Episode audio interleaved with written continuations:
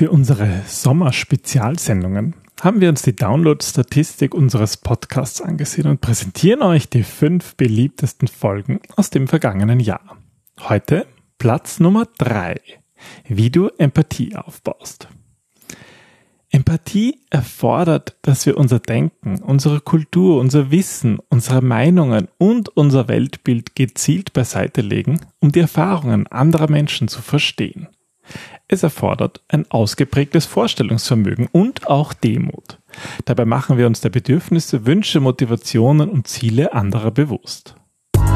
Willkommen beim Design Thinking Podcast Mehr Erfolg und Spaß im Unternehmen. Hier gibt es Tipps und Tricks aus dem Beratungsalltag von Ingrid und Peter Gerstbach, damit du kreativer und erfolgreicher wirst und mehr Freude bei der Arbeit hast. Und jetzt geht's los. Viel Spaß! Hallo und herzlich willkommen zum Design Thinking Podcast und zu einer Sommerspezialsendung. Wir sind die Gerstbachs und wir stehen für Arbeit in Gelb, also mehr Erfolg und Spaß bei der Arbeit. Und in der heutigen Episode geht es um Empathie. Und das ist ja schön, ich habe heute, so wie jedes Mal, die Empathie-Expertin schlechthin Ui. gegenüber sitzen, weil du hast ja schon viele Bücher darüber geschrieben und das ist auch eine sehr häufige Frage, die du eigentlich bekommst. Wie kann man ähm, Empathie aufbauen? Also, hallo Ingrid. Hallo Peter, hallo liebe Hörer. Ja, Empathie, das ist etwas, mit dem sich viele Leute schwer tun, weil es einfach sehr sehr schwammig irgendwie ist. Also es ist eine notwendige Eigenschaft, vor allem wenn wir gerade mit Design Thinking versuchen, Produkte oder Prozesse zu entwickeln, die den Nutzer in den Mittelpunkt stellen. Das mhm. heißt, ich muss per se einmal verstehen, für wen ich eigentlich etwas entwickeln möchte. Und ich glaube, viele haben da einfach auch Angst, falsch zu liegen und trauen sich nicht und sagen dann, na ja, ich, ich bin ja gar nicht empathisch oder das ist, das brauchen wir ja nicht wirklich. Bei uns geht es ja nur um harte Fakten und Zahlen. Ja, das ist halt, glaube ich, auch so ein Sicherheitsaspekt. Na klar, das ist ein äh, Schutz. Harte Fakten, Zahlen, das kann man halt leicht messen. Aber ob man mit seiner empathischen Leistung richtig liegt oder nicht, das kann man nicht mehr so leicht messen. Und deswegen ist es schwierig, nachher zu sagen, ob man jetzt gut war, obwohl das eigentlich genauso geht. Man kann das eh genauso fühlen, aber das ist halt ein bisschen ein Lernprozess. Und wie man diesen Lernprozess ähm, gestalten kann, wie man Empathie lernen kann, darum geht's heute. Genau. Es ist ähm, ein noch nicht sehr erforschtes Gebiet. Also ähm, ich habe ja viel über Narzissten und, und ähm, Psychopathen auch geforscht und das Interessante daran ist, dass manche Forscher sagen, gerade ein Psychopath oder ein Narzisst ist sehr empathisch, weil er dadurch sehr gut quälen kann. Andere sagen wiederum, naja, Psychopathen ähm, können dieses Gefühl der Empathie ein- und ausschalten und dementsprechend dann gut agieren. Du, aber reden wir nicht so viel über Psychopathen, reden wir doch mal über normale Menschen. Eigentlich ist das ja Empathie etwas, was jeder Mensch hat, oder? Also im Grunde hat jeder Mensch, davon bin ich zumindest fest überzeugt. Und ähm, die Frage ist, wie ausgeprägt das Ganze ist. Ja, und ich meine, ist es, ist es angeboren oder angelernt oder wie entsteht eigentlich Empathie, dass wir empathisch sein können? Gibt es da überhaupt eine, eine klare Richtung? Naja, die gibt es eben noch nicht. Da forscht die Forschung noch vor sich hin. Ähm, es gibt äh, Wissenschaftler, die sagen, dass, ähm, dass es ein Gen gibt, ähm, das bei Frauen zum Beispiel ausgeprägt ist oder überhaupt existiert als bei Männern. Aber das ist noch so, so vage und deswegen gehe ich immer vom Positiven aus und ich glaube, dass wirklich jeder Mensch ähm, Empathie in sich hat und wenn man die lernt, richtig einzusetzen, wenn man da Übungen macht, wenn man das in seinen Alltag einbaut, dann wird man wie bei allem immer besser, wenn man daraus lernt. Und im Design Thinking, es ist ja der Design Thinking Podcast, im Design Thinking ist Empathie ganz, ganz zentral, weil wenn mhm. wir nicht empathisch sind, dann können wir auch nicht verstehen, was unsere Nutzer, was unsere Kunden eigentlich wollen. Und Design Thinking ohne Empathie ist irgendwie nur ein Methoden-Sammelsurium und hat aber keinen Sinn und Zweck. Naja, ich glaube, du kannst einfach keine guten Lösungen entwickeln, wenn du nicht ähm, den Nutzer in den Mittelpunkt stellst, weil sonst hast du Lösungen. Aber ähm, ob die dann jemand kauft oder braucht, das ist dann mehr ein Glücksspiel. Mhm. Und mit Empathie ähm, nimmst du halt diesen Glücksfaktor raus und und schaffst etwas, was sicher funktioniert. Aber es ist halt auch gar nicht so einfach in einem Design Thinking Projekt immer einfühlsam und empathisch zu sein, da wir halt oft bewusst oder auch unbewusst aufgrund unserer früheren Erfahrungen und Meinungen selbst schon als Design Thinker eine Meinung getroffen haben und eben es uns schwerfällt, uns auf unseren Kunden einzulassen, oder? Absolut. Und ähm, ich sage auch immer, es ist ja gar nicht so schlecht, dass wir ähm, diese ganzen Vorerfahrungen haben, dass wir in Schubladen denken, sie helfen uns, dass wir auch Entscheidungen schnell treffen, dass wir gut agieren, dass wir schnell agieren, aber wenn wir uns dessen bewusst sind, ja, wenn wir wissen, okay, wir haben Vorannahmen, wir haben schon Urteile gebildet, mhm. dann kann ich damit auch umgehen und dann kann ich daraus lernen und dann kann ich sagen, okay, ich stelle jetzt bewusst dieses Vorurteil hinten an und hinterfrage selber, hinterfrage meine eigenen Annahmen und das schaffe ich mit Empathie. Dann, wir schauen uns heute ein paar, ein paar Tipps an, wie man irgendwie empathischer sein kann im Design Thinking und wir kommen auch mit einer, ähm, ein Beispiel einer konkreten Methode, wie man wie man das Ganze, ja, vielleicht auch verschriftlichen kann im Sinne eines Design Thinking Workshop Ergebnisses. Was, was wäre ein Tipp, der dir, ähm, wo, den du jemandem empfehlen würdest, der ganz bewusst mehr auf Empathie setzen möchte? Also der allerwichtigste Tipp, den ich jemandem mitgebe, ähm, der sagt, er möchte seine empathischen Fähigkeiten ausbilden, das ist, stell dein Ego hinten an. Mhm. Der Mensch ähm, ist lebt in einem egozentrischen Weltbild. Ja, also niemand ist so wichtig wie du selbst. Das ist ja auch wichtig. Weil das ist auch wichtig. Das ist auch gut so. Ja. Definitiv. Brauchen also, wir, um zu überleben. Ja. Absolut. Aber ähm, wenn wir uns in andere einfühlen wollen, dann müssen wir uns eben bewusst sein, wie wir aufgewachsen sind, welche Erfahrungen wir gemacht haben und dass das unsere sind und dass das nicht bedeutet, dass der andere genau dieselbe gemacht hat. Das heißt, wenn wir empathisch sein wollen, dann müssen wir unser Ego kurz einmal zur Seite stellen und, und uns auf den anderen und dessen Weltbild einlassen. Ja, da hilft manchmal einfach schon, dies, sich das bewusst zu machen und zu sagen, okay, genau. ich konzentriere mich jetzt auf den anderen.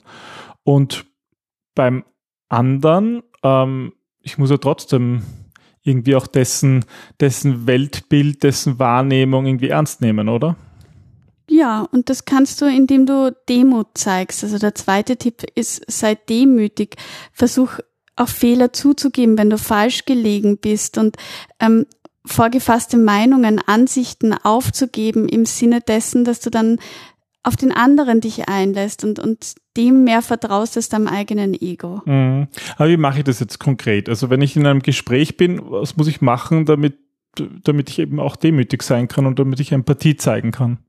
Die Basis von Empathie ist, dass du aktiv zuhörst und Respekt zeigst. Und ähm, das funktioniert, indem wir uns aktiv dafür entscheiden, innere, vielleicht widersprüchliche Stimmen mal auszublenden und sich bewusst auf die Stimme des anderen einzulassen und bewusst zuzuhören, was der sagt, paraphrasieren, nachfragen, habe ich das richtig verstanden, mm. das und so weiter. Also aktives Zuhören ist so wie in vielen Bereichen ganz wichtig, mm. aber mhm. natürlich auch, wenn wir empathisch sind.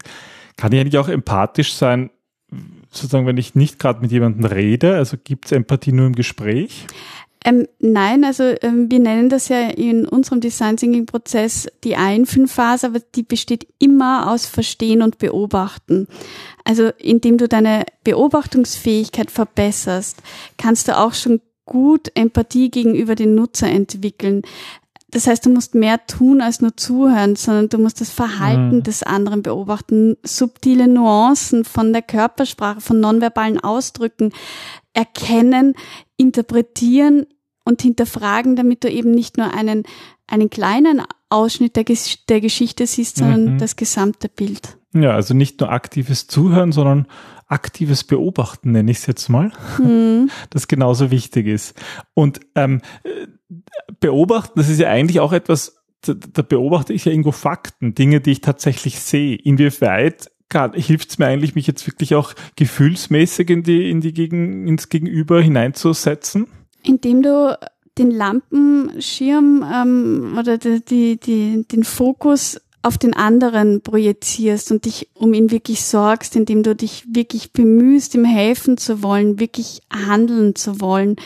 Und das schaffen wir, indem wir ein Gefühl der Fürsorge, des Mitgefühls entwickeln und vor allem dieses Interesse und den Wunsch, zu helfen. Mm, den Wunsch, etwas besser zu machen mm. und dem, dem Gegenüber irgendwie auch sich tatsächlich für den als Mensch interessiert mm. und nicht nur als Kunde, der im Endeffekt irgendwas zahlt, so, das wäre mal wieder in dieser Fakten, Geld und Unternehmen und Genau. in dieser Welt. sondern wie kann ich dessen Leben wirklich ein Stück schöner machen?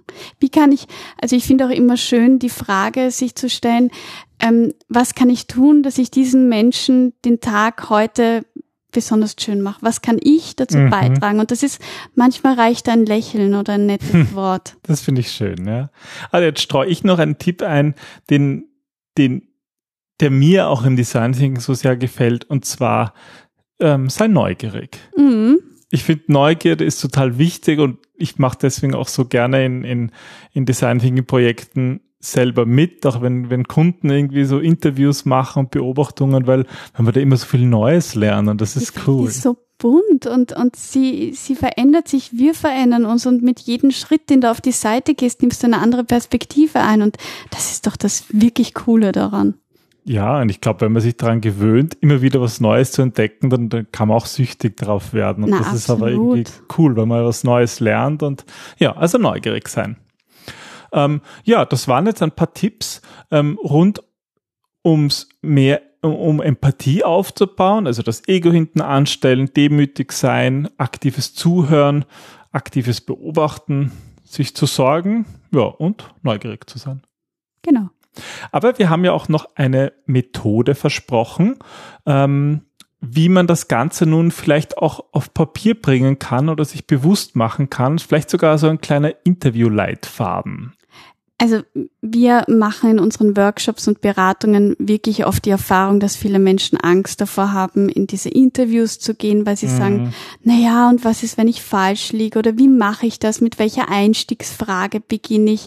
Und sich dann einfach nicht trauen, sich auf sich selbst zu verlassen. Eigentlich ist es ja total simpel. In Wahrheit ja, weil es eben angeboren ist und weil es in uns liegt, aber durch all die Erfahrungen, durch all das, das machen wir falsch. Und, und wir selbst sind uns ja der, der größte Feind, ja, Ja, der ja. innerste Kritiker, der dauernd herummotzt und sagt, dass wir nicht können. Naja, und irgendwie, ich finde, es ist auch so eine Welt, in der alles so kompliziert ist, scheinbar, ja, wo man immer irgendwie eine Regel äh, folgen muss und es gibt richtig und falsch.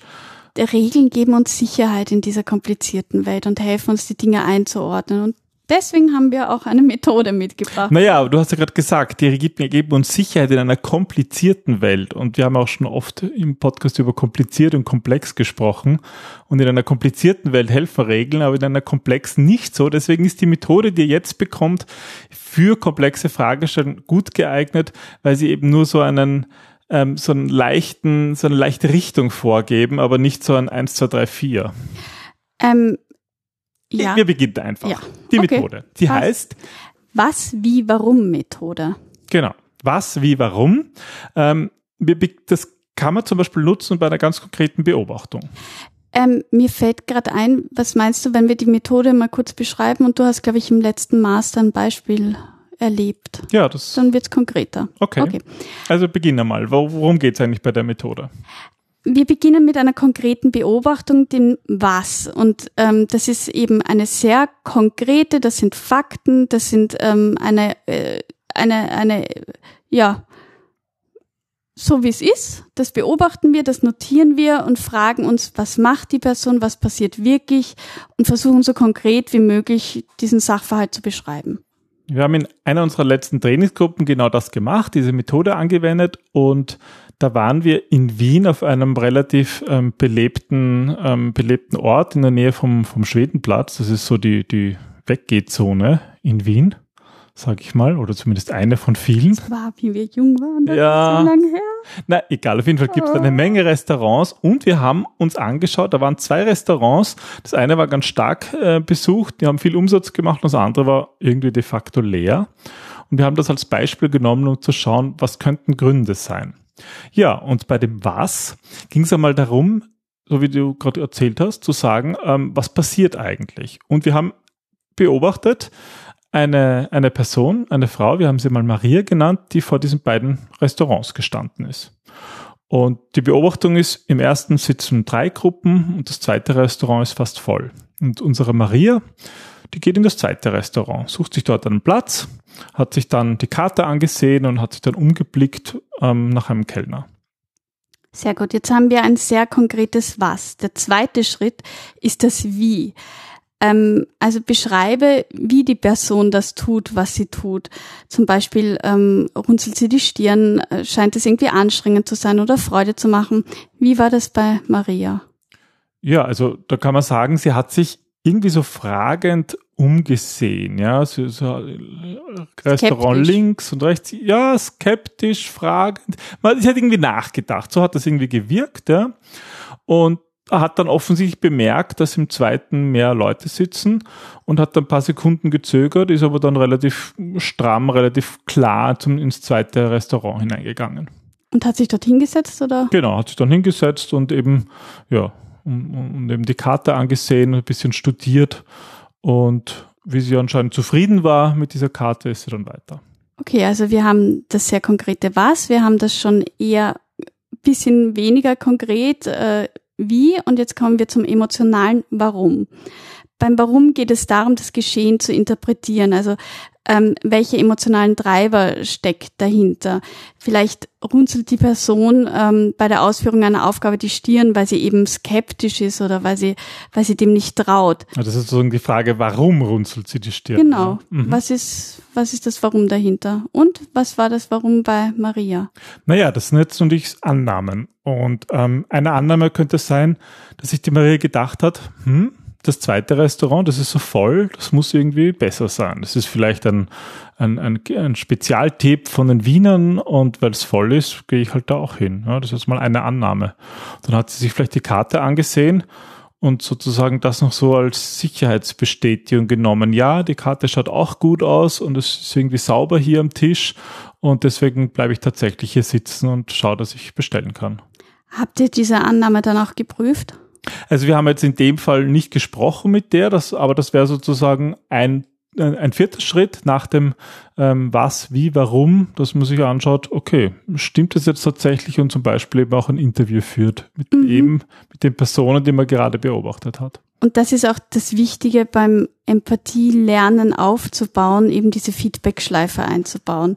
Dieses, ähm, auch die eigene Sicherheit, dass meine Annahmen, das, was ich beobachte und wie ich es interpretiere, dass das stimmt und passt und, und dann macht das Ganze auch mehr Spaß, je mehr Lernerfolge wir haben. Das ist halt der Übungseffekt, weil man mhm. kann natürlich da auch ganz falsch liegen, deswegen sind Beobachtungen allein nie ausreichend, mhm. genauso wie auch Interviews allein nie ausreichend sind. So ist es, deswegen heißt es einfühlen. Ja, aber das ist auch der Grund, warum es eigentlich viel Spaß macht, ja, weil man da halt immer wieder was lernt. Und es ist eine ganz einfache Übung, die ihr nicht nur im Design Thinking machen könnt, sondern eigentlich in jeder Alltagssituation, wenn ihr in der Straßenbahn fahrt, wenn ihr auf den Bus wartet, wenn ihr irgendwie in der Arbeit gerade zehn Minuten Pause machen wollt oder da kann man, das kann man alles nutzen, um die eigene Empathiefähigkeit auszubauen. Und der Pro-Tipp kommt jetzt noch, wenn ihr zum Beispiel im öffentlichen Bereich wirklich beobachtet, es ist nicht freaky, wenn ihr die Leute auch mal tatsächlich fragt und eure Annahmen überprüft. Ah, die freuen sich doch meistens sogar. Das ist ja das, die Leute glauben immer, oh Gott, ich werde angesprochen, das geht ja gar nicht. Aber das ist meistens nicht so, wenn man ein ehrliches Interesse zeigt. Also, genau, wenn du authentisch bist. Ja, keine Ahnung, wenn, wenn, wenn man sich die Frage stellt, warum jemand so eine auffällige Tasche trägt und man überlegt sich irgendeine Hypothese, warum der diese Tasche wählt, dann kann man hingehen und sagen, das ist so eine coole Tasche haben sie die, weil, Punkt, Punkt, Punkt. Also egal was, äh, das kann man halt dann überprüfen. Aber am besten, so wie Peter das jetzt gemacht hat, auch mit dem Positiven. Also, sie haben eine coole Tasche und ich meine Güte, das ist die hässlichste Tasche, die ich jemals gesehen habe. Dann nicht wundern, wenn man die Tasche über den Kopf gezogen bekommt. Ja, wobei wir nichts für Gewalt äh, aufrufen. Nein. Ja, ja, das war unsere Folge über Empathie. Ein paar Tipps, wie ihr empathischer sein könnt. Die Was, Wie, Warum Methode mit einer konkreten Anleitung, wie man dahin kommt. Und ich hoffe, es hat euch gefallen. Wenn ihr Fragen dazu habt, wisst ihr jederzeit gerne, könnt ihr euch bei uns melden und schreiben. Ja, wir freuen uns auf euch. Wir freuen uns über Zuschriften, über Themen, über andere Themen, die euch interessieren und auch ganz konkrete Fragen zu der einen oder anderen Methode und sagen bis zum nächsten Mal. Ja, bis zum nächsten Mal. Bis, bis dann. Bald. Tschüss. Tschüss.